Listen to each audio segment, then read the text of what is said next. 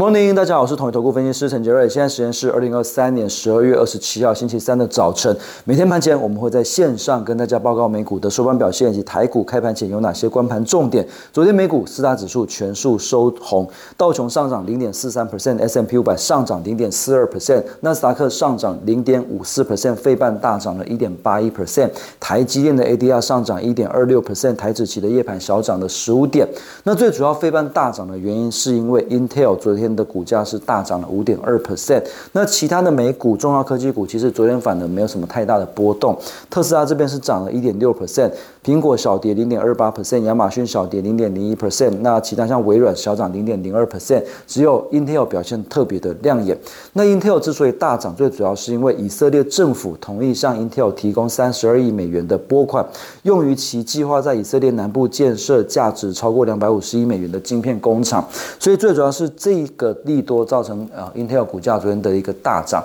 那其他的科技股并没有什么太大的一个波动。那这边来看的话，因为费半它是持续的创新高，所以台股这边当然目前的一个指数还是比较有利多方。那但是呃，台股其实昨天已经先大涨过，所以很明显，昨天在费半大涨的情况之下，台子起的夜盘只有小涨而已。那这边还是要留意一下，就是。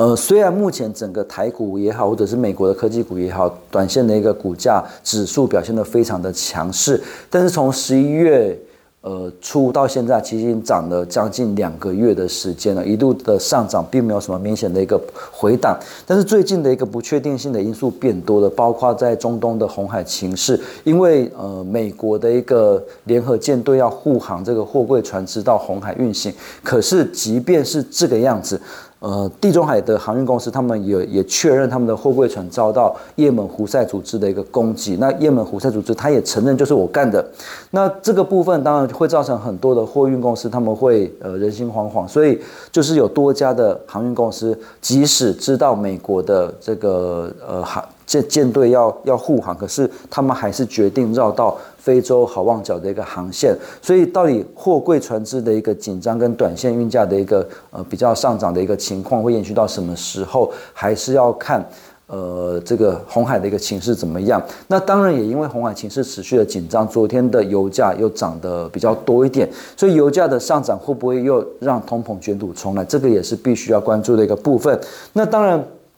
现在还有一点比较麻烦的，就是说，Mr. Car 他昨天有公布一份报告，就十一月一号到十二月二十四号这一段期间，就是美国年底的消费旺季，美国的零售额成长的三点一 percent。那这个三点一 percent 的增幅呢，是低于 Mr. Car 他在九月的时候预测的三点七 percent，那也低于去年七点六 percent 的一个增幅。那当然，他认为原因就是利率的上升跟通膨打压了消费者的支出，所以这个其实。跟我们统一投顾的 House View 是蛮类似的，就是说，呃。美国民众今年的强劲消费，或者是去年底的前强劲消费，主要是因为强劲的就业市场的成长，还有这个超额储蓄的部分。那随着超额储蓄已经即将用完，那最近美国的就业状况是明显的放缓，所以民众口袋的钱开始有点变少。所以从今年年底的美国消费旺季看起来，其实是没有很旺的。那明年上半年也许会更淡一点点。所以在美国的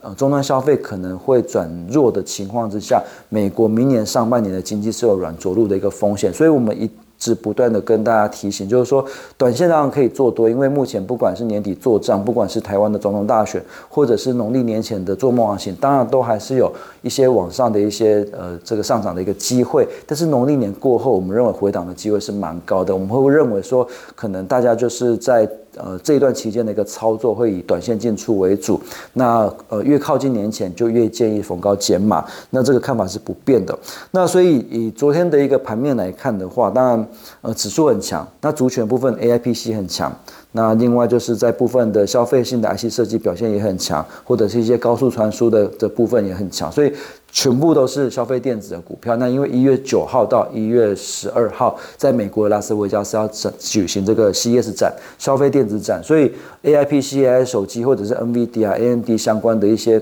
这种呃显卡之类的，可能都会在。CES 展这边做一些新品的一个亮相，所以在一月九号之前，可能 AI PC、AI 手机、消费电子或者是一些呃消费电子相关的一些零组件，不管是高速传输啊什么之类，的的股这些股票，可能会是在这段时间比较有机会表现，也是台股短线盘面的一个焦点。那呃，投信买超投本比比较高。那现行强势的股票，我们电脑筛选出来之后，包括了六六八三的雍智科技、五四八三的中美金、六六七九的裕泰，还有二三七七的维新。那这边提供给各位投资朋友做参考。那以上是我们今天的台股盘前分析，预祝各位投资朋友操作顺心。我们下次见。本公司与所推介分析之个别有价证券无不当之财务利益关系。本节目资料仅供参考，投资人应独立判断、审慎评估并自负风险。